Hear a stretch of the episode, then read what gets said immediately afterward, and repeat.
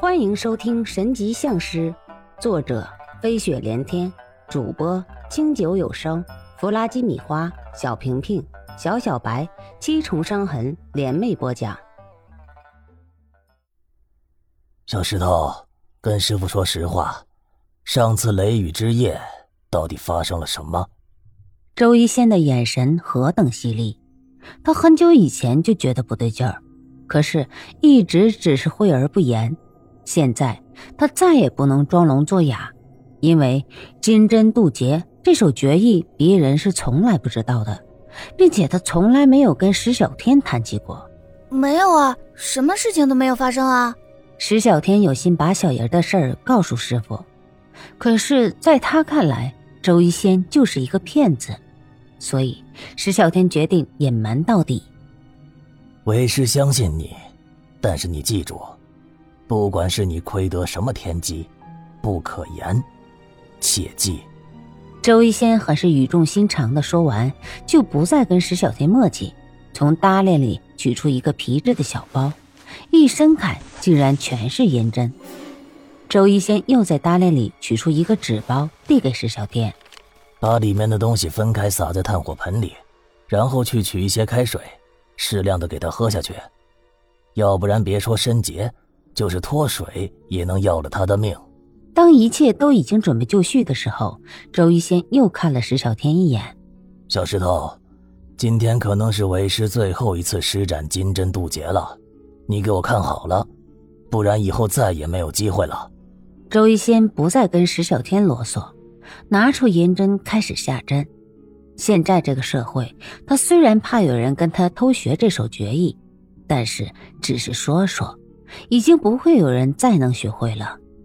金针渡劫，就是用银针封住人身体的大穴，然后配合内家功夫的气功，给衰竭的身体重新提供能量。切记，人到了这个地步，身体的接受能力很差，所以全身穴道顺通逆行，你的力道就决定了被医治者的生命。时间一分一秒的过去。当病房的门被打开的时候，一股热浪扑面而来，让那些涌上来的人们本能的闪了一下。周一仙已经虚脱的坐在病房外走廊的长椅上，石小天给师傅端着水，一只手用不知道在哪找到的硬纸板当扇子。奇迹，奇迹呀！随着一个声音的响起，引起了所有人的注意。刘跃进的脉动虽然还是很虚弱，但是却已经平稳了很多。听到那个人的话，周一仙的嘴角微微一翘，很是不以为意。那意思明摆着就是，我老人家亲自出手，还能救不活他？当人们在巨大的喜悦中清醒过来的时候，石小天师徒二人已经离开了，谁也没有注意到这一对不起眼师徒的存在。二就是这样一对不起眼的师徒，挽救了连专家都无能为力的患者。小小的县城终归还是恢复了安静。对于那个枪声大作的上午，已经没有人再去谈论了，以为那个时代已经过去了。吴天的罪行，在他的父亲吴道德的倒台中全部被翻了出来。人们只知道。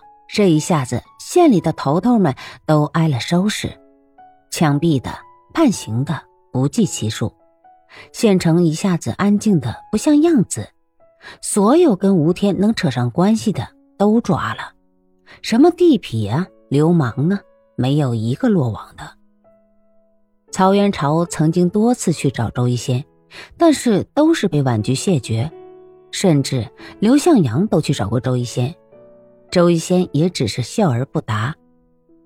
周一仙无儿无女，他只是希望，如果刘家念着这份恩情，可以多照顾一下石小天，便就足够了。石小天之所以找周一仙帮忙，是因为小人告诉他，若是想救刘跃进，只有找周一仙才有一线生机。可是他并没有告诉石小天。这个东西对身体的损伤有多大？周一仙为了自己的徒弟，真的是肝脑涂地了。他心知自己大限已至，所以只希望若有人可以多照顾一下自己这个徒弟，也就好了。刘家曾经调查过周一仙跟石小天，想知道他们是不是想通过刘跃进来达成什么样的目的，结果一无所获。作为回报，刘家给石波涛和王建国弄了一个新的饭店。石波涛本来极力反对，但是盛意难却，随后只得答应。周一仙用自己的血，算是给石小天铺出了一条路。在石小天开学前，周一仙来了一趟石波涛的新饭店，商讨了许久，然后离开了。新环境，石小天很快就适应了。石小天也好像一下子长大了，再也没有给石波涛找什么麻烦，乖乖的上学，回家后就钻进房间不再出来，因为周一仙说过，以后要带他去闯荡江湖。但是作为条件，他留给了石小天一只箱子，要他把里面的东西都要弄明白，至少都要看一遍。那是一些孤本、残本书籍和一些书简、捐册的残片，再有就是一些甲骨、玉片、玉珏。他对这些上面的文字和图案符号很感兴趣，他感觉那些东西好像在跟他交流，他们是有生命一样的。他们也有呼吸，彼此都是存在的。一眨眼，已经一年过去了。暑假的到来让石小天格外的兴奋，因为周一仙对他的表现很满意，所以决定今年暑假带他去行走江湖。所谓江湖，石小天并没有什么定义，他感觉应该就是三侠五义里的那个样子，快意恩仇。但是细想来，又不应该是。虽然这个社会不敢说很太平，但是随便的快意恩仇还是不行的。所以他很期待。周一仙的解释是：有人的地方就会有江湖，只是时代变了，江湖也变得不再一样。石小店在周一仙的培养下，很快成长了起来。初中三年的学科依旧是榜首高居。周一仙老了，中考以后，周一仙决定让石小天自己单飞。再强壮的鹰，若总是靠长辈来喂养，那也是废物。这是周一仙说的。于是石小天自己踏上了一条江湖道。跟着师傅的那两年，周一仙已经带着他把附近的一些省市转了一个遍，所以石小天决定这次北上。去看看不一样的风土人情。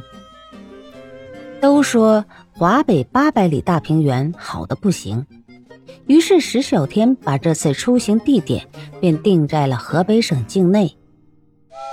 火车一路北上，山对于石小天来说已经没有什么看头了，只是火车到了山东境内，那种大平原的感觉对于石小天来说实在是太震撼了。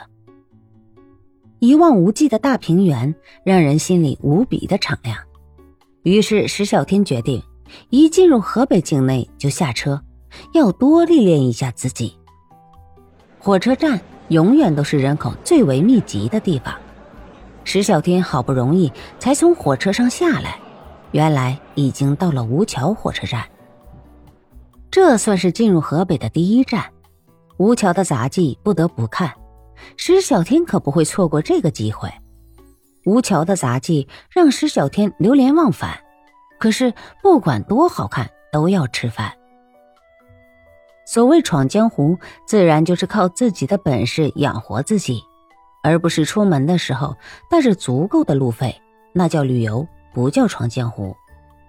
石小天一路由吴桥到南皮，由南皮转沧县。